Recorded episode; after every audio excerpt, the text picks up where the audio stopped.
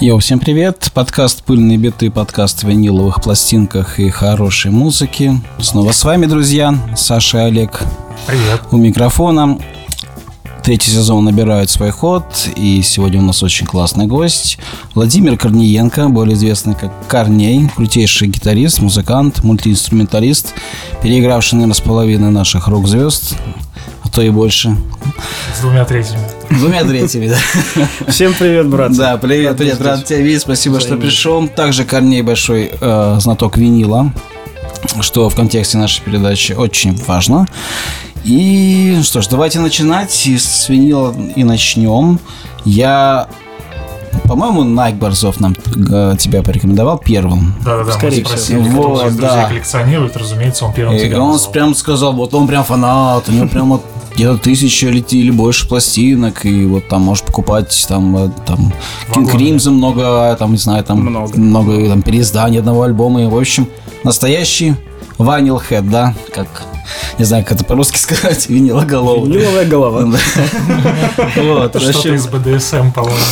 в общем, Корней, ну давай тогда поговорим, сколько у тебя пластинок, э, как, давно ты этим занимаешься, и, ну, давай с этого начнем. Ну, все относительно много или немного. Штук 900, наверное, уже есть. Стараюсь, конечно, вести им счет на своем аккаунте в Discogs. Каталогизируешь. Да. Ага. Ага. Значит, Ну, в общем- около, ну, к тысяче подбираешься. То есть, примерно подбираюсь. а, правильно все сказал. Да.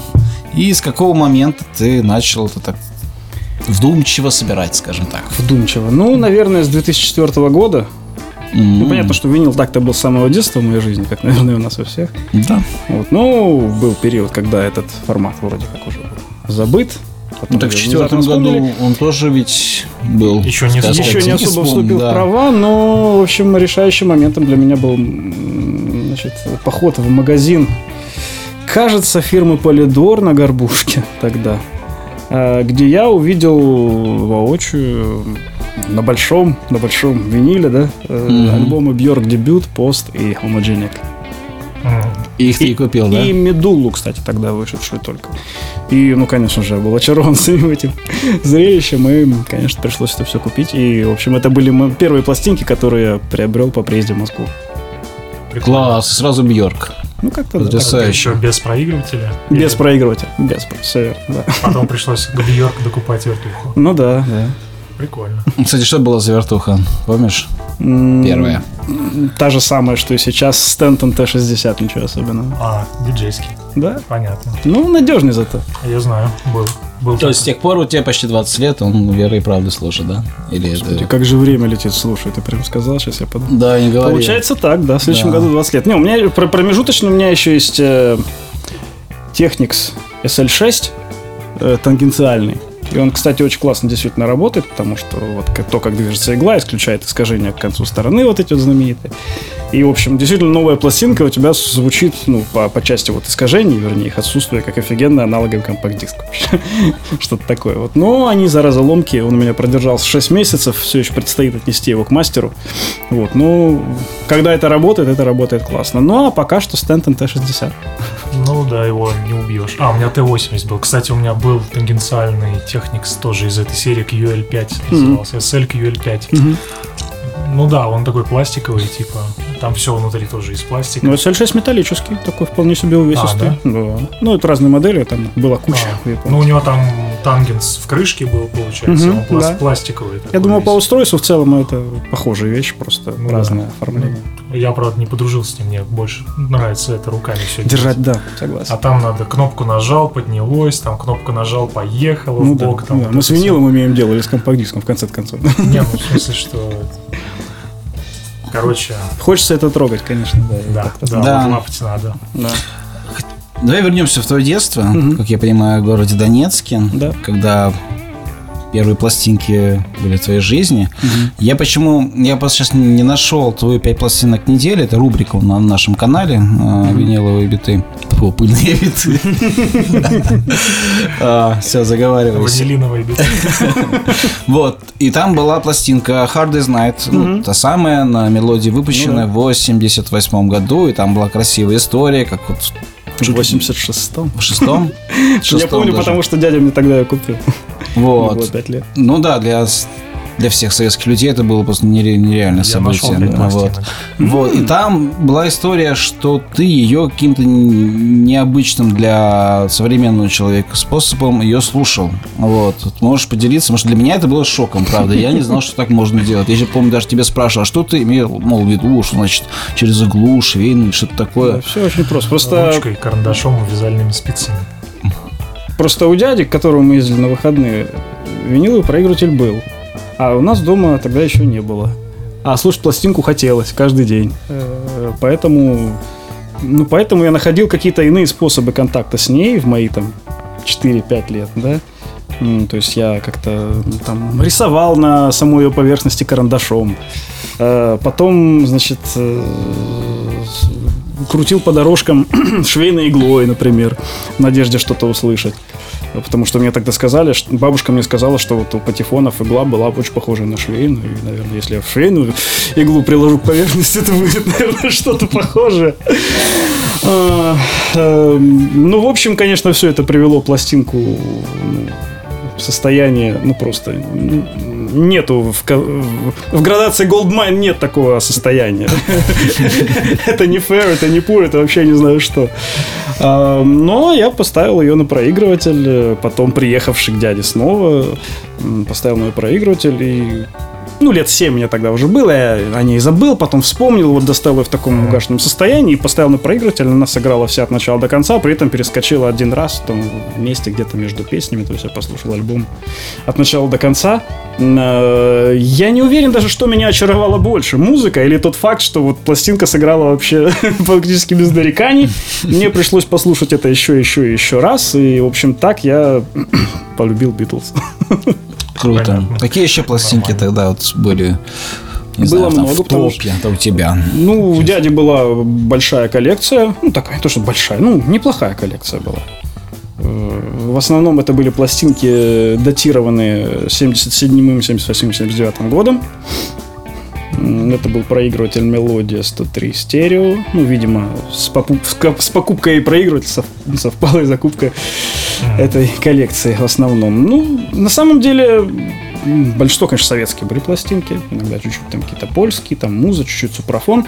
Вот, ну, конечно же, там Алла Пугачева «Зеркало души», там э, «Веселые ребята», «Мелодии и ритмы», серия первая, вторая, третья, «Парад оркестра», все эти сборники прекрасные. Вот, что еще? Ну, а, вот София Ротару, конечно же. Ну, много чего советского такого. Советская эстрада. Да, в основном советская эстрада. Чуть-чуть там что-то было зарубежное, я даже сейчас и не упомню.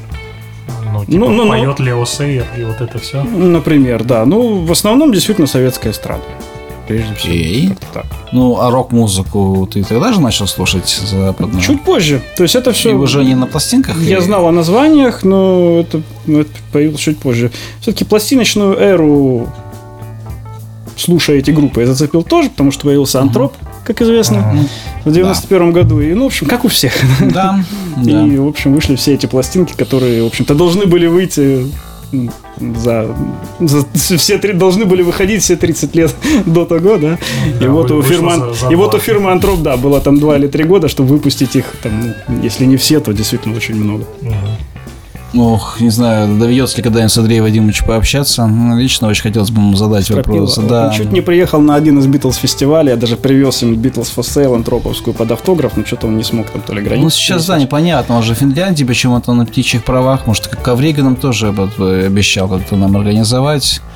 Ну, ладно, мы немножко отвлеклись. А, насчет антропа, кстати, вернемся. А, Одна антроповская пластинка тоже фигурировала в твоей подборке.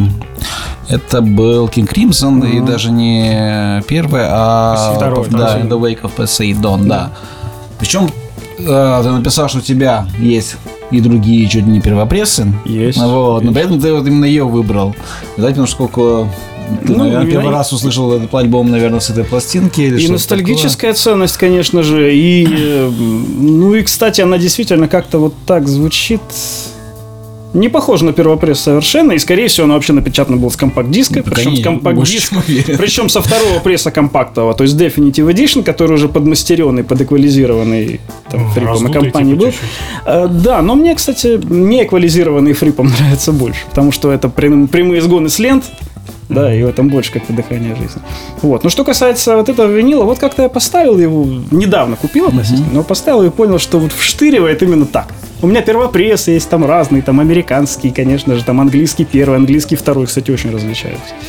Этого альбома, да? Да, Окей, значит, Найк тогда не соврал. То есть ты из тех коллекционеров, что любимых пластинки можешь э, собирать переиздания. Да, да, это, Много. это вот фетишизм просто лютый на всю голову, да. И Посейдон, конечно, это одна из таких пластинок, возможно, главных в моей жизни. Вообще мне как-то в какой-то момент я пришел к пониманию, что вот этой пластинки мне, наверное, одной достаточно было бы. В ней есть все, что я ищу как слушатель. Возьмешь с собой на необитаемый остров. Да, вот, пожалуй, ее одну Окей. мне хватит. Неплохо, налегке.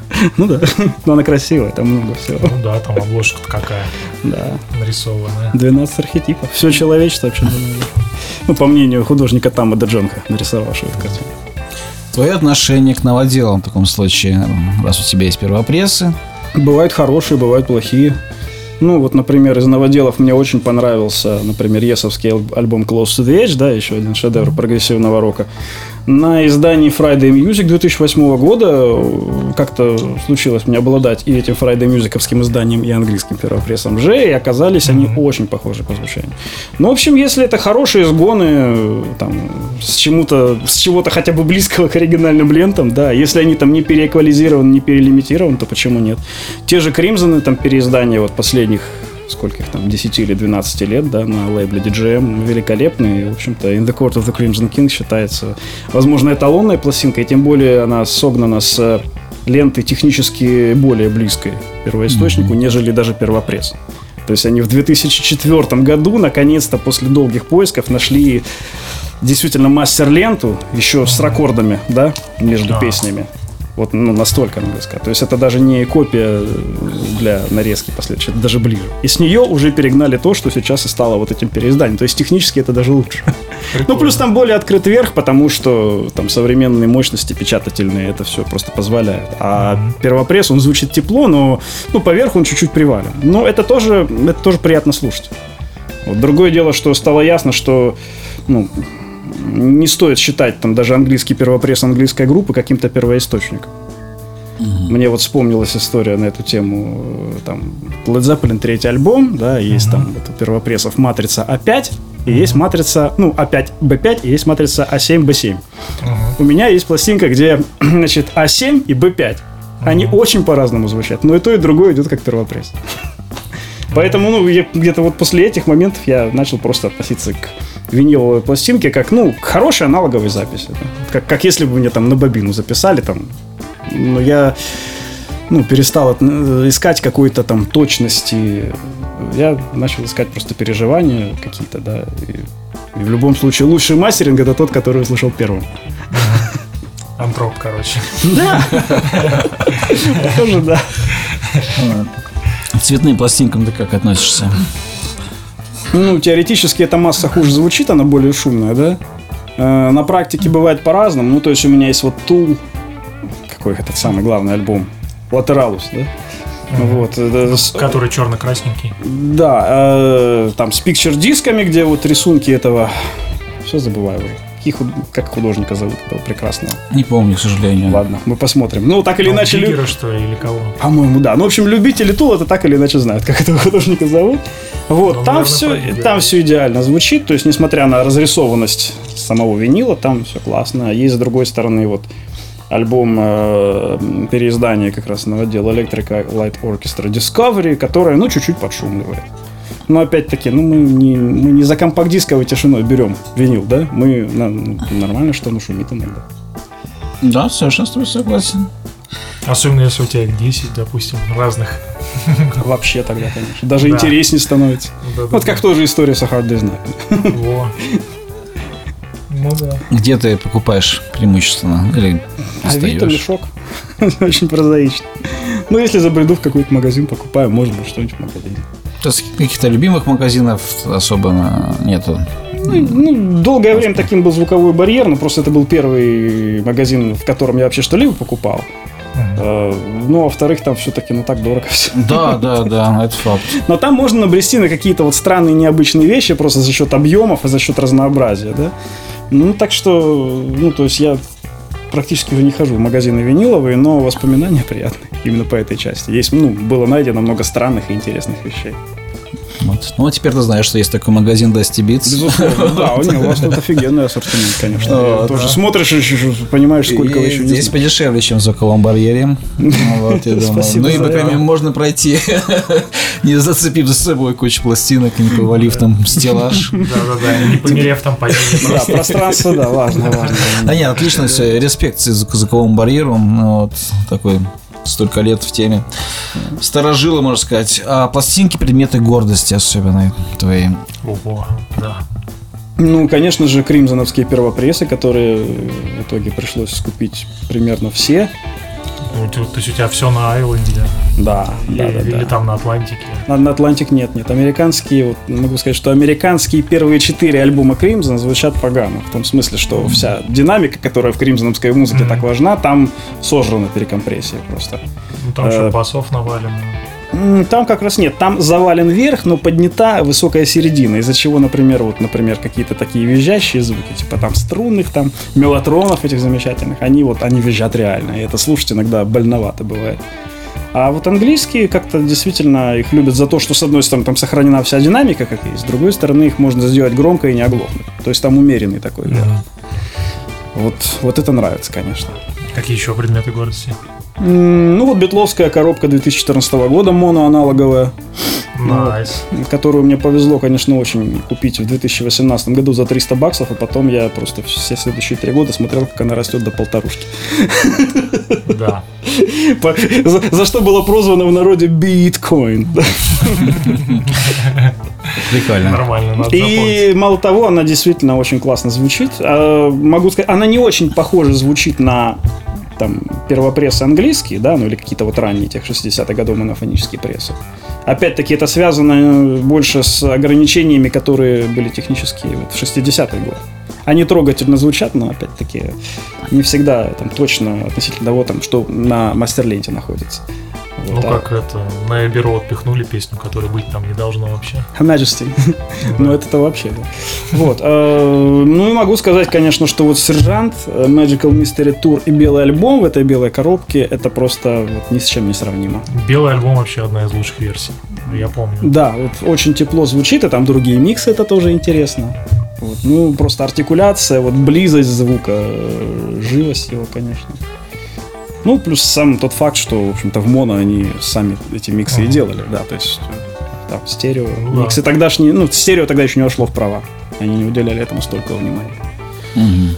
Так, ну можно еще пару пози- э, позиций, так скажем. Ну, вот одна из пяти пластинок перечисленных, э, собственно, пластинка э, Давида Тухманова «Как прекрасен мир», Да, это Который- на которую- на которую я да. довольно поздно набрел, но настолько потрясающий материал оказался, и звучит она очень трогательно. И я купил уже, наверное, там штук 5 разных экземпляров. А которые все одинаково примерно звучат, кроме одного с черным пятаком. При том, что там, ну, невозможно совет, время выпуска советской пластинки определить по маточному номеру на самом деле. Вот, э, невозможно. Вот. Ну, вот она с черным, вот та, которая с черным пятаком, она звучит чуть приглашеннее, и за счет этого тоже чуть комфортнее. Хотя они вроде как все одного года, то есть до, до 73-го. Там ГОС стоит 68. Поди пойми. А, а они все там тоже были разные обложки, как и по волне памяти. Ну, строго-то говоря, обложка одна. Есть обложка, а есть, так сказать, дженерик конверты, да, которые действительно бывают разными, с каким пейзажиком или цветочками. Какими, да. То есть, на самом деле, обложка у нее... Ну, у нее два варианта обложки, на самом деле. есть. Э, вот и вот тот, который первый, он очень-очень редкий. Просто вот за пластинку абсолютно в угашенном состоянии там берут тысячу рублей. Что, ну, Ну, что для советского много пластинки. да, но если она еще в хорошем окажется, то вот именно с таким конвертом это вообще там будет где-то треха. Ну, а так-то более распространенный вариант, второй, так сказать. Да, я тогда немножко не ожидал от тебя на такой подборке, поскольку там было пару советских вещей Ну, за помощью мультян. Поскольку от рок-музыканта как-то ожидаешь чего-то там другого. много Вот. Ну, не, плюс- нет, я без, без осуждения, наоборот, это классно. Просто я сам подобной музыке, там пришел тоже спустя годы, эм, преодолев некий скепсис и прочее, так называемый, знаю, там, совет-групп, сейчас это модно, вот. Да. Просто важно к этому относиться как ну, это что? Это, это послание души к душе, да, прежде всего, чем является музыка. Наверное, этим. И ну, когда ты это все слушаешь сердцем, ты ну, просто на другие вещи начинаешь обращать внимание. Mm-hmm. Так. А, еще один предмет гордости, с другой стороны, э, даже скорее рекомендация, это канадское издание четвертого Зеппелина. Именно канадское, потому что на нем есть бас. Mm-hmm. Да, канадцы любили поддать баса на, там, на английских, на американских артистах. И просто четвертый Зеппелин немножко этим страдает. Это всегда он как-то вот немножко хило звучит, серединисто. А вот на канадце 77 года у меня. А как же эти 75-77 американцы, которые Пека Дак? А у меня есть такой. Ну, они, они же тоже хорошие. Ну, они, они хорошие, они более достоверно, может, звучат, да? В том смысле, что на мастере тоже там, скорее всего, не очень много низа было канадец, то есть он звучит недостоверно, но на нем есть вот этот бас, который позволяет тебе на альбом по-другому взглянуть. Mm-hmm. То есть иногда вот самое достоверное, ну, для меня, например, не означает самое лучшее. Особенно, когда ты, в общем-то, примерно знаешь процесс создания, в принципе, музыки, да? И знаешь, какие ошибки, ну, можно, могли они допустить на мастеринге, да? Может, да, они... Конечно, могли. Просто как у них вот такие были динамики, такая студия, да, в тот момент. Плюс они там гастролирующая группа, у них, у них не всегда есть время даже как-то на это взглянуть, вот отстраниться, да, и взглянуть там так, может так, быть даже так, как нужно, ошибка, или там, где нужно. Да. А может быть, там вообще стемпер нарезали, когда это да. Ну, х- ну, хотя вроде как Джорджу Пекхэму вышеупомянутому таких претензий обычно не возникало. Сни- уж с низом у него всегда было все в порядке, на английских пластинках уж точно. Вот, ну, вот, вот так просто, ну, речь просто о том, что не всегда самое достоверное для меня, например, начинает самое лучшее. Ну, это круто, когда слушаешь, сравниваешь и делаешь какие-то какие выводы. Потому что у меня бывает иногда, я руб, начинаю рубиться там с коллегами меломанами, когда говоришь там, такой-то альбом, ну он же изначально там плохо записан. Я, я не помню, недавно рубка была, черный альбом Металлики обсуждали. Я говорю, ну он же изначально хреново записан. Там вообще вместо бочки шлепок какой-то просто. Это как будто по майонезному пятну ложкой вот так чпок просто. Там же вообще звук убили совершенно. Так гитара бензопильная, вот это все. Нет, нет, как ты можешь, он охренительно звучит. Я говорю, ну, он охренительно звучит, мы же его, мы его таким и любим, как бы. Но... Что делает охренительную запись охренительной? Ну, ну, Или, да, и, да. например, если там поставить какую-нибудь винтажную людвиговскую бочку с приваленным верхом, это будет Ларс Ульрих по-прежнему или уже нет? Нет. Ну, то есть... Я думаю, там будет одно бу-бу-бу просто кривое слышно. Ну, например, да, которое за гитарами как раз спрячется за этим. Вопрос ну, философский, но это, в общем-то, и делает его интересно. Ну, короче, я вот тоже люблю такие штуки подмечать и что-то из этого какие-то выводы делать. Так ну, что респект. Да. Круто, круто. Какой у тебя setup дома? Setup вообще дешманский абсолютно. Значит, э, Stanton T-60 уже упомянутый. Э, а иголочка? Иголка, Ortofon диджейские вот разные бывали, да. Ну, сначала был Night Club, сейчас я уже не могу ее найти, поэтому OM5, по-моему, называется, эллиптическая. А, я понял. Ну, вот, ну, ну, ну, мне кажется, она какой-то теплоты придает просто всему звучащему, да, там низ такого благородного. Ну вот, потом все это, значит, с преампа NetPP идет в, прости господи, пульт Маки. И дальше, ну, либо в эти самые... В либо в монитор Yamaha NS10, которым, конечно, давно уже а. пора купить какой-нибудь сабвуфер, хотя бы. Ну, вот. А, ну, либо в наушники аудиотехника AT50. Все, господа аудиофилы, я жду ваших виртуальных помидоров. Вот. А NS10, она аж пассивный вроде изначально. А, усилитель, усилитель Carver PXM 250. Ну, он а, студийный. то есть у тебя студийное все. Да, в общем-то. Понятно. То есть... Ну, Карвин, США, все такое. Карвер, Карвер, да, да. Ну, хороший, хороший, очень нравится. Окей, я не очень э, разбираюсь в технике, коллег. Короче, вот, короче, э, все студийное. Все студийное. Все студийное и такое полулюбительское, но на котором, тем не менее, удается делать там хорошие миксы. Которые... Да, это классно, наоборот, когда оно все достаточно нейтральное и утилитарное. Mm-hmm. Согласен, я-то вообще как бы не, не аудиофил. Не, когда-нибудь Даже не на начинающий Когда-нибудь, если я куплю себе хорошие колонки, я полностью осознаю, что, конечно, колонки для слушания, колонки для работы это две немножко разные, даже в чем-то вот полярные вещи. Угу. Хорошо. Смотри, давай немножко, не знаю, может, э, про пластинки, наверное, еще вернемся, или Олег еще что-нибудь э, захочет задать. Но мы еще, у нас будут Вот. рубрики традиционные. Да, будут точно рубрики. Хотелось бы поговорить тебе как о музыканте, как о творческом твоем пути, собственно, тоже. Открываем Википедию и читаем. В 2003 году по приглашению Земфиры Рамазановой, услышавшей в интернете ну, домашние записи Корнея, э, Корней выехал в Москву для работы над сольным альбомом. Так оно и было? Да, После очень интересно. То есть... э, Звонит э, тебе Земфира. да. Прямо нас позвонил, вот да? так, да. Ну, вернее, было два имейла перед этим. Ну, видимо, она захотела кому-то помочь так же, как какой-то, ну, Как незадолго до того помогли, помогли ей, да, там, видимо, Уже Земфир в тот момент уже ну, был суперстар. Да, То да, есть- три альбома вышли, уже Вот. очень крутые. Э, Ну вот ровно так все и было. То есть э, она тогда была в отпуске на даче, у нее были наушники подключены к компьютеру, и она э, зашла на форум своего сайта, тогда еще был форум,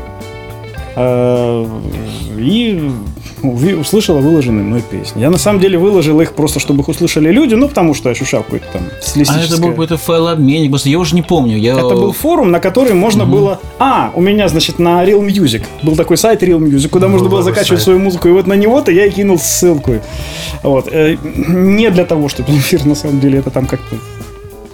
А потому что, ну, мне казалось, что стилистически в чем там исходно, и мне, конечно, очень нравилось то, что она делала, и чтобы люди услышали. Вот, но услышала Земфира, и... м, в общем, Какая у тебя была реакция? на те- Сидишь ты дома. Ну, мне было, конечно, Земфира. очень приятно. Э, Ну, просто... Это очень приятное ощущение, когда, ну, действительно, человек там при всем своем статусе, да, он слушает действительно музыку. То есть она Мгм. услышала вот, ну, то, что я хотел сказать музыкально. Видимо, как-то это оценила. Ну, вот, вот такие были ощущения. Ну, коне- ну, Круто. конечно же, я приехал. То есть она тебя позвала и помогла с альбомом. Вот ровно и- все так и было, да. Привлекла людей, Потрясающе. там, которые там, помогли это профинансировать, там, там, при- приняла там участие в продюсировании, конечно. Ну, я таким довольно строптивым парнем был на этот счет.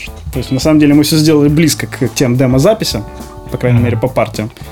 Вот. Ну, здорово, что она согласилась и на это, да, то есть сказала, Володя, хорошо, это твое слово за автором последнее всегда, никакого насилия. Мгм.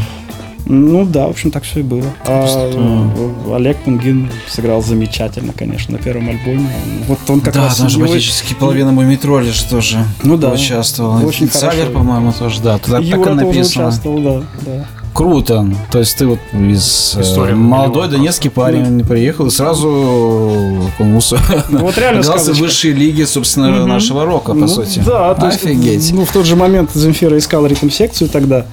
И в какой-то момент э, там тот же Олег Пунгин, э, уже упомянутый, глубоко уважаемый, э, согласился играть на, на- на два лагеря, так сказать, с, с Мумитролем и Земфирой тоже. И колесил по стране просто вот такими невероятными зигзагами.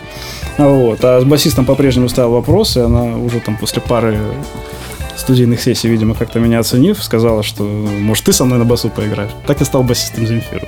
Тем же летом 2003 года.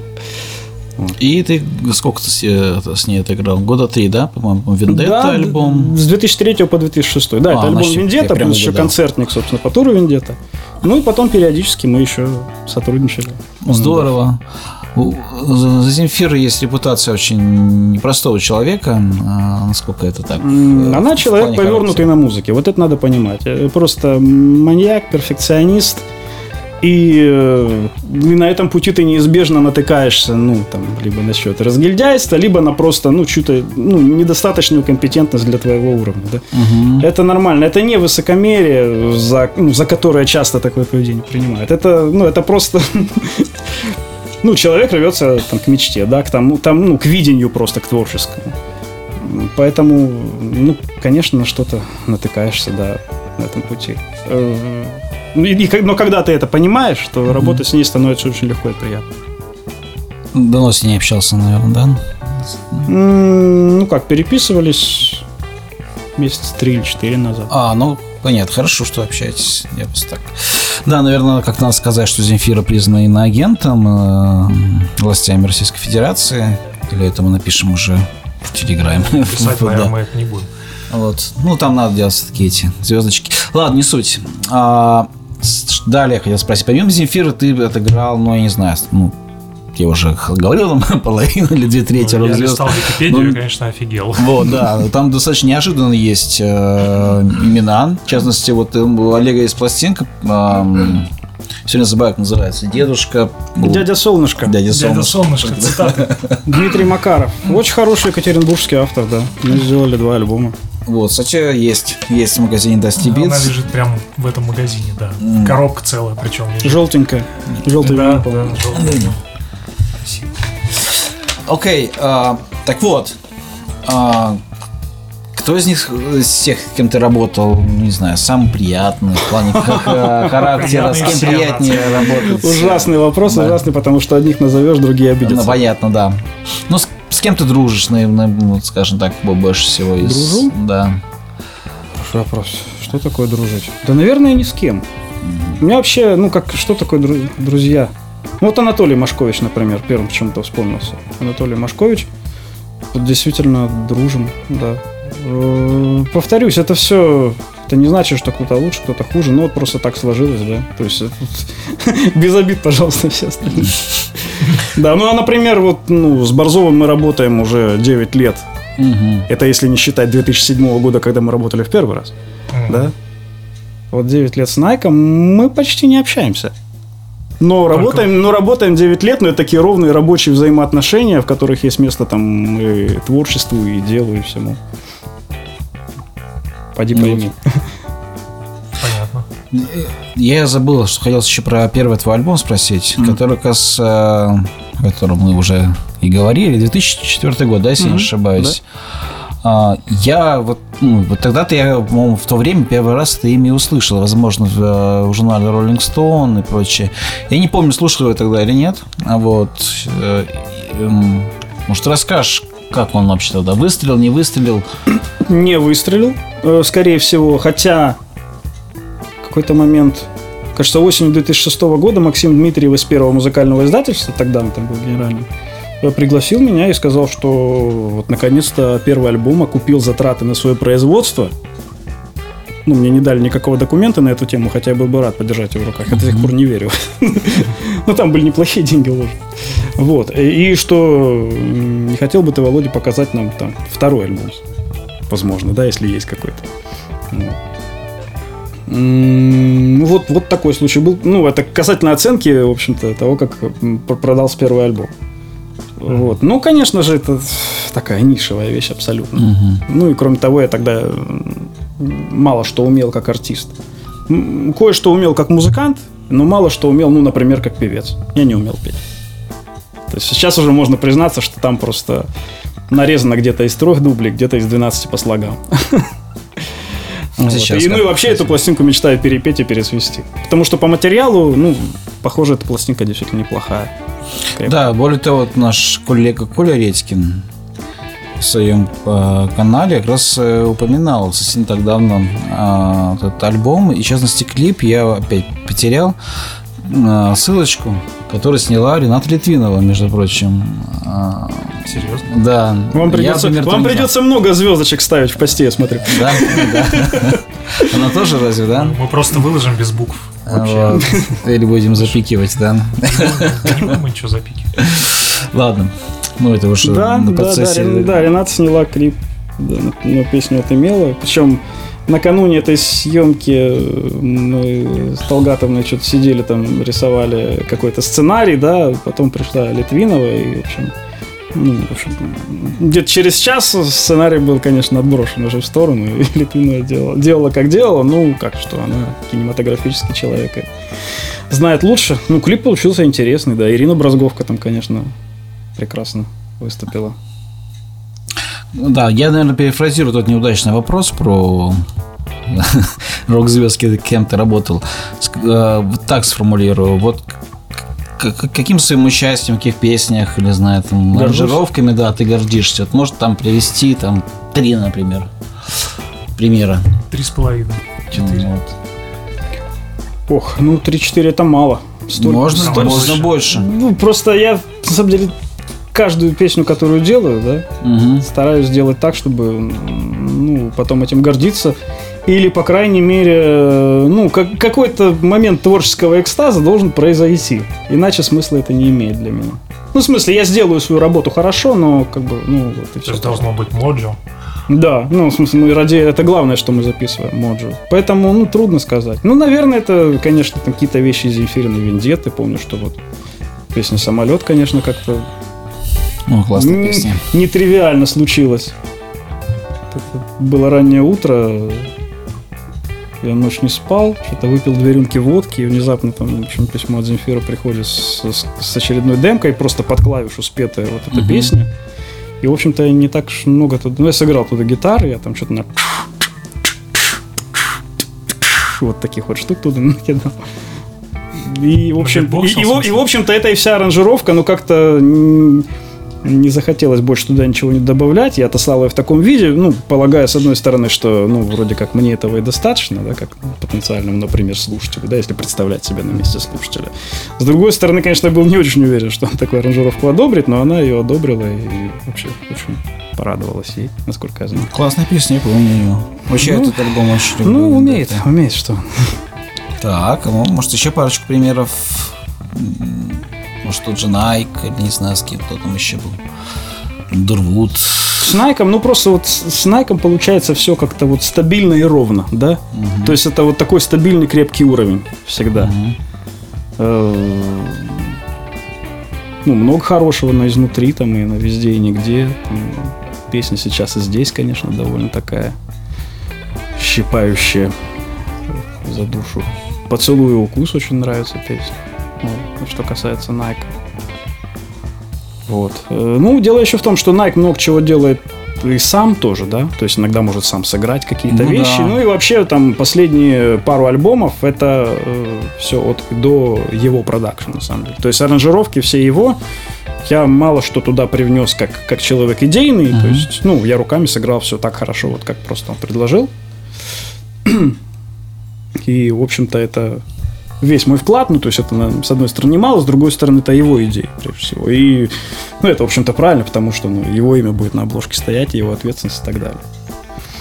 Вот. Э, Тут больше, конечно, интересно ну, интереснее всегда, конечно, заниматься чем-то, во что ты можешь сделать какой-то вклад. Ну, вот, на самом деле, очень хорошая пластинка у нас с моей супругой готовится. Так. Моя супруга Алена Донцова в сети как Алека Поливокс. И у нас есть совместный проект «Причина океана». Вот. И это ну, в основном ею написано материал процентов на 70 точно, и, ну, который я посильно продюсирую. Э, Ну, в общем, я думаю, надеюсь, что если не осенью, то весной следующего года он точно выйдет. Ну, пластинка готова уже процентов на 80.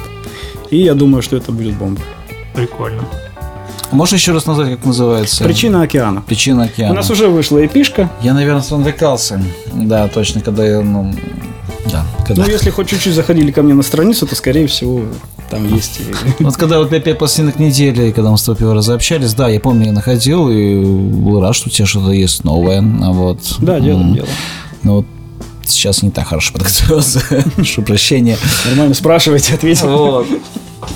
Так, ну, так, ну следующий вопрос у меня был про гитары, о которых я мало разбираюсь, зато хорошо разбирается Олег. Вот. А, и чё, я Сколько у тебя дол- гитар? А сколько у тебя гитар? Слишком много.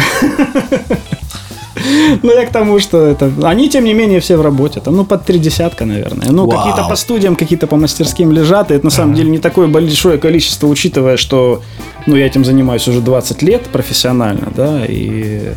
И иногда какие-то прода- бывает лень продавать просто с одной стороны. С другой стороны, каждая гитара в работе находится, и они все как-то по-своему каждая звучат. Вот, но это, конечно, адок немножко, потому что менять, шлифовать лады, э, менять лады, ухаживать как-то, каждая требует внимания, на каждой просто хочется поиграть. И, ну, это как домашние животные немножко. Мгм. Какая твоя любимая гитара? Э, Лес Пол недавно сделанный для меня подмосковным мастером Пашей Башмаковым. То есть это реплика Лес Пола Санберста под 59 год. Ну, я скажу, что ну, реальный Гибсон за такую работу взял бы вдвое больше. Вот. А, Денег заплатил много, не спрашивайте сколько. Хорошо, не но, но главное, что, ну, похоже, вы с меня, меня с ней будете слышать довольно часто в ближайшее время. Ну вот. Но в работе, тем не менее, у меня другая сейчас гитара, то есть с Найком Борзовым я использую Paul Reed Smith Hollow Body Single Cut, то есть это типа форм-фактор Лес Пола, но она при этом полая внутри, то есть это полуакустика. Здорово, что в ней есть пьезовыход, который позволяет ей звучать как э, акустическая гитара, ну и электрическая гитара это тоже что такая живая, ну то есть живее, чем Пол Рид Смит, который мы привыкли слышать. Да, то есть считается, их, их считают немножко безликими, и, разумеется, за дело. Но то, что в ней есть полости, придает ей какой-то живости, каких-то нелинейностей. Вот. И, в общем, ну, вот в гастролях с Борзовым я играю на этой гитаре прежде всего. Тоже с птичками, ну да. Да, с птичками, конечно же. Э, Потому что это позволяет не таскать две гитары в аэропорт в 6 утра, а только одну легкую. Ну и не менять их на сцене, плюс это позволяет микшировать два выхода. Например, ты дзык-дзык-дзык на акустической гитаре играешь, и при этом с, элект- с электрического выхода пускаешь какой-нибудь хвост, какие-нибудь эффекты красивые. Получается вообще сказка. Что-то сразу вспомнил соляку Ванги. Вот ты бы не подвел там. Но здесь обратно, здесь обратно, да. То есть я можно на электрогитаре поиграть акустическим звуком и, Да. И в общем, даже А первый... потом и соло запилить. Да. Ладно, а, а гитарами какими ты еще гордишься? Горжусь. Да вот, собственно, честно Ну, говоря, есть вот ПРС, есть мастеровой, значит, 59 или Спор. горжусь больше всего вот этим мастеровым 59. Потому что, во-первых, Да. мне это показывает, что в России можно, оказывается, делать какие-то действительно крутые гитары. Я уверен, что это не единственная возможность получить хорошую гитару в России, но просто первая в моем опыте. Мгм. Гитара, которая действительно меня поражает и как бы, на которой я могу там чуть-чуть разминаться в студии, и звукорежиссер такой смотрит на меня и говорит, удовольствие получаешь. Ну, в том смысле, что да, ты иногда можешь настолько упиваться хорошим звуком, что как-то уже и работать не можешь, вместо этого начинаешь вот играть на электрогитаре, исследовать ее, и так могут проходить даже там не минуты, а часы. Вот это действительно такой предмет, ну, гордости и радости, что важнее, да, это вещи, на- в данном случае сопряженные. Э, Вот, ну а так-то, ну, есть там Les Paul Custom, там 57-й Black Beauty, есть там 335-й Gibson. В основном это такие инструменты не винтажные, ничего такого, просто вот, ну, рабочие инструменты, как бы, которые- чтобы я не трясся над годом, там, над винтажностью, над какой-то, просто вот, ну, рабочие лошадки. А винтажные есть? Винтажные, ну, две винтажные, что у меня остались, они сейчас... Они и остались-то потому, что они уже там три года у одного мастера в работе. Ну, там сложные операции над Мгм. ним надо выполнить, замена анкера и все такое. Я. И поэтому, да, придется подождать. Вот. У другого мастера лежит мой Gibson L3 28 года. Это акустика такая маленькая, 1928, конечно. Охренеть. Вот. Есть э, Gretsch Model 30 конца 30-х, начала 40-х. Тоже очень Фига прикольная себе. гитара с эфами. Она недорогая, но у нее такой одухотворенный звук, который ну, в некоторых Мгм. местах в некоторых местах очень пригождается и ну, такой очень характерный. А так в основном ну, Вау. современный хороший инструмент, в общем, все, что мне нужно. Здорово. Прикольно. Прикольно, прикольно. А увеселители?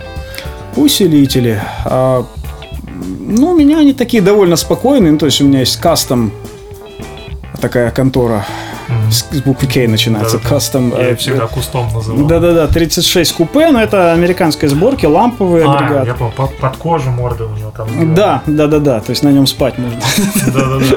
Там была маленькая версия с одним динамиком, большая с двумя. Да, но мне в компании Тюптон, тогда живший и здравствовавший, очень хорошо его как бы кастомизировали, да, затюнили, модифицировали, вот. Э, И он стал звучать вот не похоже на остальных своих собратьев. То есть он стал теплее как-то, хедрум там увеличился, динамическое пространство. Это стал прям очень интересный усилитель, который вообще на концерты с удовольствием буду таскать. Но за раз тяжеловатый все равно. То есть там он Мгм. 19 килограмм, что ли, весит. Конечно, чтобы в клубы таскать, нужно что-то полегче. Хочу, хочу себе купить, на самом деле, Еврасов, Ерасов Гаврош 10 или 12. 12, это который, я понял, в котором два, три канала, по-моему, там. Два, два. И там хорошая петля Send Turn, в которую я тыкаю свои педали. Но это уж совсем техническая история. Я не знаю даже, как бы, насколько это уместно для винилового подкаста. Но могу мы не сказать, что да, что вот, вот этот усилок я могу порекомендовать как хороший клубный агрегат, еще и потому, что он не очень громкий. У него есть режим 10 ватт, а есть режим 2 ватт. И это позволяет ну, дать свободу звукорежиссеру. А то, про- то- то есть его ручка, его фейдер твоей громкости гитарной будет, будет иметь хоть какое-то значение. А ты про Гавр, который именно комбик? Да, да. Ну, голова, наверное, с таким же функционалом. Но мне понравился Головы две было просто. Был, А. был маленький Гаврик и был большой Гаврик. А. Большой у меня был, он там, по-моему, что-то, ну, типа 20, что ли, ватт. Мгм. Он срисован с какого-то ультра хайгейна, я не помню, с Богнера или с чего-то такого. Он у меня был. Э, Ну, любопытная штука. Мгм. Ну вот либо ну, 10 или 12, потому что там есть петля. В восьмом петли нет, в десятом, двенадцатом есть. Понял. Ну вот как-то так по, по усилкам. Ну, конечно, Vox S4 у меня маленький есть для дома, для семьи. А, ну, но прикольно. вообще я, конечно, полагаюсь на те усилители, что стоят в студии. Благо, в российских студиях не нужно э, пользование усилителями как-либо докупать. Там, в общем, Мгм. то, что стоит на студию, тебе, как правило, дают попользовать. Ну, я также не чураюсь там и кемпера. Который вроде как... Ну да, вроде как цифровой агрегат, но просто не нужно от него искать, чтобы он звучал прямо как тот комбик, ты просто используешь его как музыкальный инструмент, вот которым он Ну да. является, и берешь от него то, что он может дать. Там тоже много красоты. Гуд. Ну что ж. Ты получил, Саш, что хотел? Я получил, что хотел, да. Я ничего не понял, да, но я думаю, ребятам каким-нибудь Ну, понравится. среди виниловодов немало наших коллег. Ну, вообще, да, безусловно, да. безусловно. Всё А вот. А, Корней, ты слушаешь какую-нибудь современную русскую музыку? Меня- В которой ты не играешь. Да, в которой ты не играешь. Очень мало. Очень мало. Ну, нет, есть одна моя любимая русская группа, она называется Ясный Светлый. Малоизвестная. Я не знаю такую И, ну, вообще. как бы я в ней даже играл. Ну, тот один концерт, что они дали за последние пять лет, я с ними сыграл. С большим А, удовольствием. вот почему мы о ней не знаем. Да, это такой у, у- у ребят внутренний путь, но это моя любимая музыка, правда. Э, Очень раз- разные по стилю, но очень единые по духу. Э, Релизы. Это два человека, Сережа Кобзев и Наташа Бондарева. И, в общем, ну, что еще сказать. Это моя любимая музыка. И это очень хорошие друзья. А, а что это? Это, ну, скажем так, э, многое о них говорит то, что мы вышли друг на друга посредством их объявления о том, что ищется гитарист. На Я уж Music тогда- Forums? Уже ВКонтакте, это было недавно. А, окей. М, э, Я уж тогда послушал пару их релизов, был абсолютно очарован, и тут они пишут, э, печатают объявление, что ищется гитарист, хочется, чтобы играл как Роберт Фрип и чтобы мало выпендривался. Ну, я пишу, ребят, ну, со вторым, наверное, не помогу, а с первым попробую. Вот, ну, мы собрались, у них есть, у нас есть, э, могу сказать, наверное, замечательный проект под названием «Библиотека состояний» в переводе «State Library». Такая вот игра слов. А библиотека состояний, то есть э, мы собираемся в каком-то составе там, там от 3 до 5 человек обычно, и просто импровизируем. И это вот тоже часть релизов Ясного Светлого под таким названием библиотека состояний. И это Ага. всегда получается очень атмосферно, ну, ну и просто круто. То есть это одна из таких вот форм музицирования, о которой я А мечтал. стилистически это на что похоже?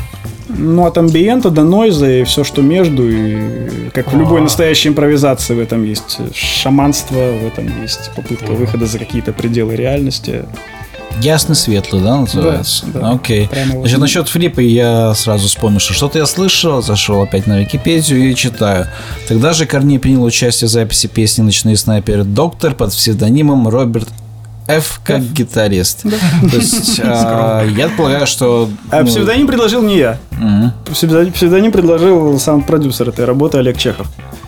Ну, мы уже как раз о King Крим заговорили. То есть я понимаю, что вот если составлять свой топ гитаристов, то Фрип там, наверное, у тебя будет Ну, в наиболее, тройке, наиболее повлиявший там, ну, конечно, и как сугубо музыкальном, но в смысле философском, хотя бы потому, что он, в принципе, о музыке задумывался.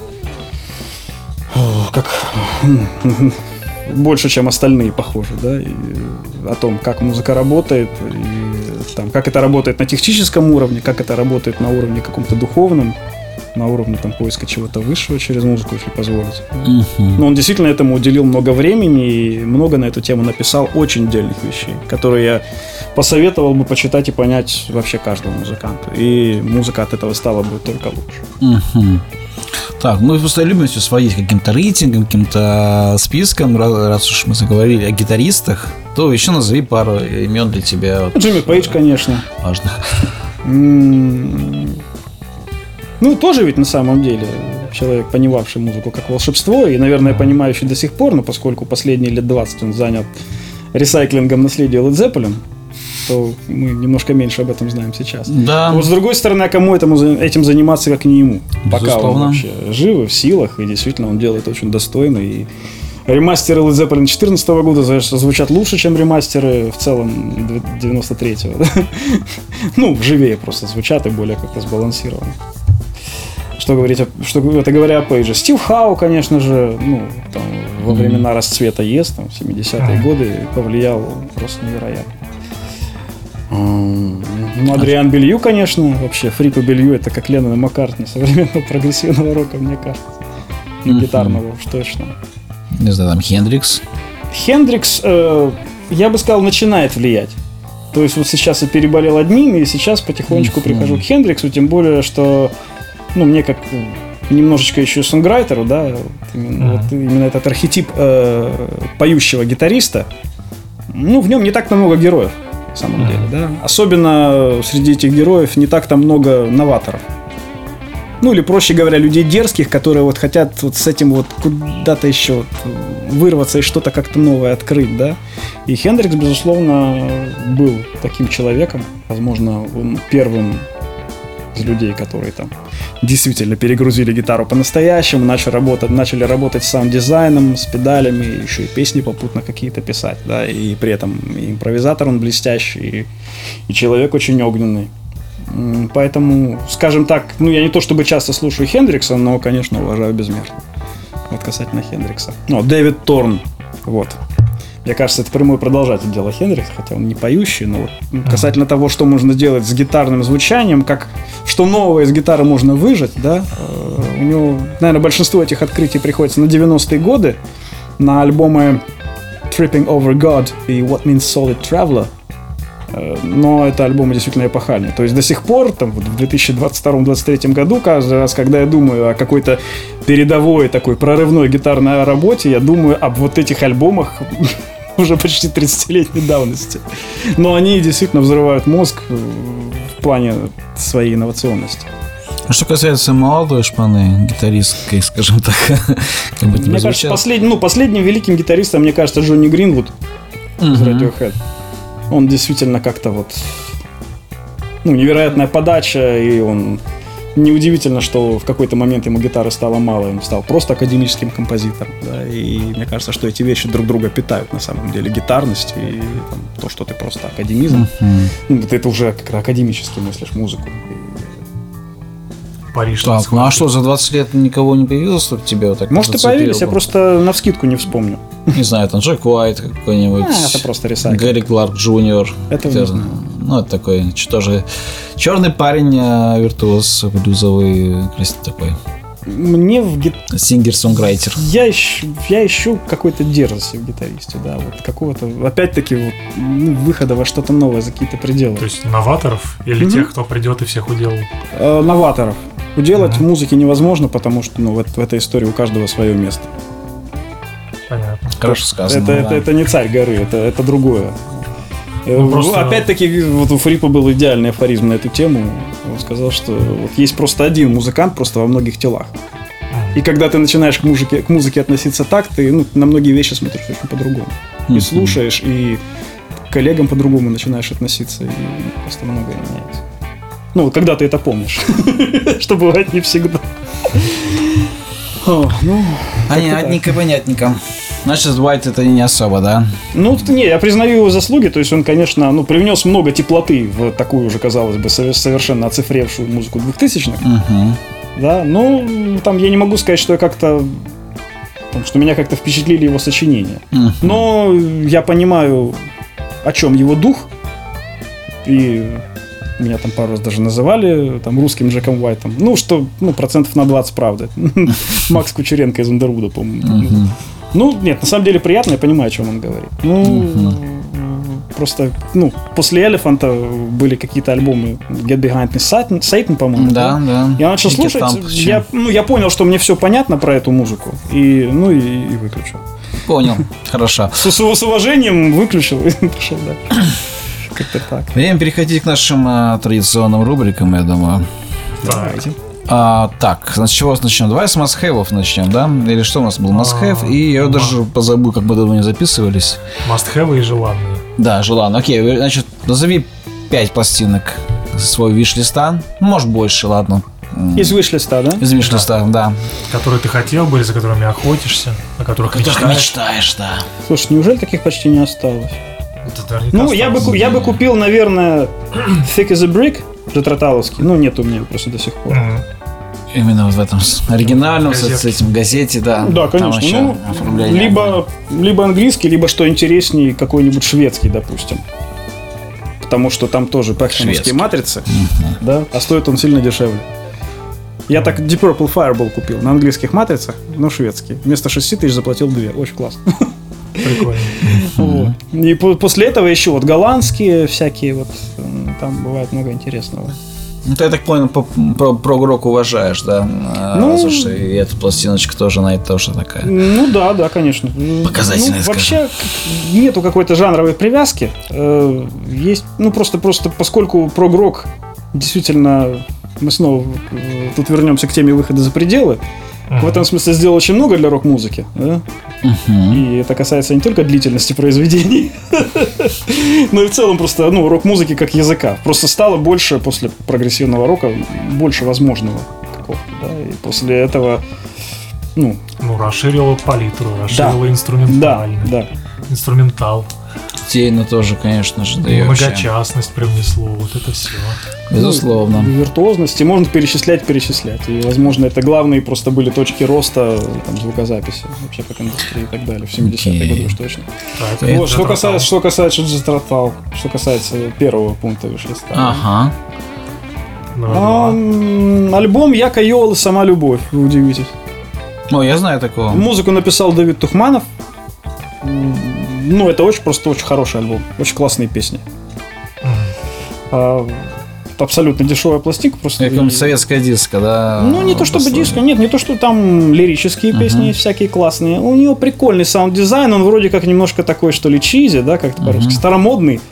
Но вот в нем есть трогательность очень какая-то. Плюс Як Йола фантастический, мне кажется, певец. То есть один из вот лирических ребят, просто лучший в Советском Союзе. Ну и Тухманов просто очень постарался по райтингу тоже. Мгм. Очень прекрасные. Ну, И, и тексты подобраны здоровские, и мелодия классная. Вот. э, что еще? Что-то еще. Это такие простые вещи, на самом деле, до которых просто руки еще не дошли купить. Эм,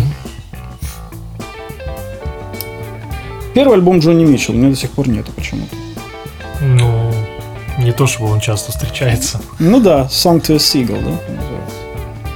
Вот, из, из, из ее вот этих канонических великих альбомов, пока единственный, которого у меня нет.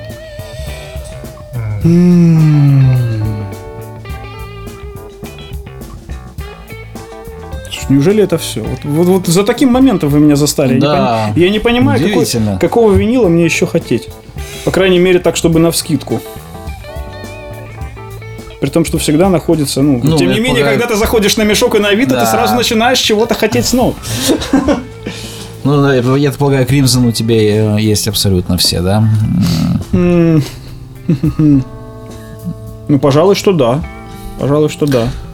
Ну, ну, давайте, наверное, этим удовлетворимся. Тремя пластинками. Если мне что-то если- придет в голову, да. то еще два пункта у меня есть. походу. Так, хорошо. А следующая наша рубрика это must-have. То есть назови пять пластинок, которые вот должны быть в коллекции каждого Необходимо. уважающего себя, да, меломана. Ну, если мы говорим ну, о совокупной просто ценности вот пластинки, ну, как того, что может дать пластинка А и музыкальных качеств Б, да, ну, Radiohead Kid A, м, Pink Floyd Wish You Were Here, Мне кажется, это, наверное, если выбирать какую-то одну пластинку, то ну, какой-то один альбом, в принципе, вот из всей истории записанной музыки, на мой субъективный взгляд, это лучшая пластинка. Вот если одну Ага. выбирать. Выше вверх.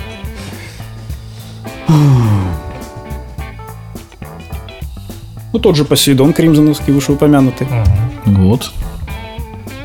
Ну, жаль, конечно, на первом прессе. Но и переиздание тоже сгодится. Ну, правда. На каких матрицах? А один бы один. Окей. Что же еще? Может, даже Джонни Митчелл, нет? Тоже пытаюсь- подумал о ней сейчас. Пытаюсь себе Ну, помочь. а, э, Но не всем ну, заходит. Я бы назвал альбом Blue, но э, он работает, ну, то есть его качество не очень, качество восприятия не очень зависит именно от винила. Мгм. То есть ты на чем ее не поставь, это все равно проймет вообще до костей, конечно. Но альбом Хеджира, пожалуй, я назову таким. Э, Это тоже Джонни Митчелл, да? Недавний Да, относ- да, да, ее альбом Хеджира 76 года, чуть менее популярный, но который она сама ценит очень высоко. Если послушать с текстами, становится понятно, почему. Э, Это уже такая прям уже вызревшая творческая Так, личность. это был у нас какой по счету? Четвертый. Четвертый, да. Ну и осталась одна пластинка. По волне моей И памяти. моя- и По мой волне моей памяти. По волне моей С- памяти. Снова Тухманов. Какое издание? Да чем раньше, тем лучше. Но, в принципе, старые, они все звучат хорошо. Новое, ну, оно интересное в чем-то, да? А Недавно вышедшее. Есть, есть. Я купил, конечно же, сразу же. Тоже. Ну, то есть был Тоже- один, тоже- один- а- один из тех, кто ее в первую неделю купил, или как там? Тоже биткоин часть вторая, да. Я еще предзаказ, по-моему, даже разместил. Ага. Вот. Э, Я так понимаю, что там ну, поддали низа, что, ну, наверное, неплохо. Э, Но поддали и компрессии, что, наверное, не очень хорошо. Потому что, ну, в итоге мне больше нравится, как звучит первое издание, просто потому что оно, ну, эффекта присутствия в нем больше. Но такой мощи мускулистый больше э, вот в новом У издании. меня вот с черным э, пятаком, я не знаю, какой-то Скорее всего, хорошо. Скорее Ну, всего. Мне очень нравится, как звучит. Э, Вот. Они, ну вот все, что я слушал, звучат примерно одинаково. На самом деле, вот, ну, мелодия, ну, как правило, там мало, очень мало различаются разные издания. Мгм. Вот привезли мне там пластинку «Зеркало души», Мгм. э, одной там вот исполнительницы, не помню, объявили ее иноагентом или нет, еще просто Нет, не помню. Пока, пока, Пока держится. пока, да, пока осторожничает все Ну, все-таки да, величина. Не говори. Голыба. Что ты с ней поделаешь? скажешь, Да. Ну вот, а альбом «Зеркало души» у меня есть в трех экземплярах, и привезли какой-то рижского завода печать следующего года, не 77-го, а 79-го. И вот он отличается, ну, чуть-чуть. Вот Ага. прям очень чуть-чуть, чуточку ярче, но ничего принципиального. То есть для меня вообще в прессах различия принципиальны вот в динамике, да? То есть, ну, не закомпрессируйте, пожалуйста, все остальное я как-то сам вот переживу. Да, ну и верха просто, ну, не пересыпьте вот, вот эти вот вещи. Если все остальное в рамках, то в рамках хорошо. Немецкие прессы иногда прикольнее звучат, чем английские, более сбалансированы. Вот Yes Album, например, такой знаменитый альбом Yes. А В этом смысле показательно оказалось, что э, вот у меня британский первопресс был. В смысле, все классно, да, все жирно, тепло, но ты слушаешь там немецкий пресс там 73 года, и он просто, ну, тебе из него больше слышно. Мгм. При этом он тебя не глушит, там его можно сделать и громко тоже, но ты просто э, есть ощущение, что вот он звучит так, как положено. Просто ввиду того, как бы ты сам отнесся к балансу инструмента.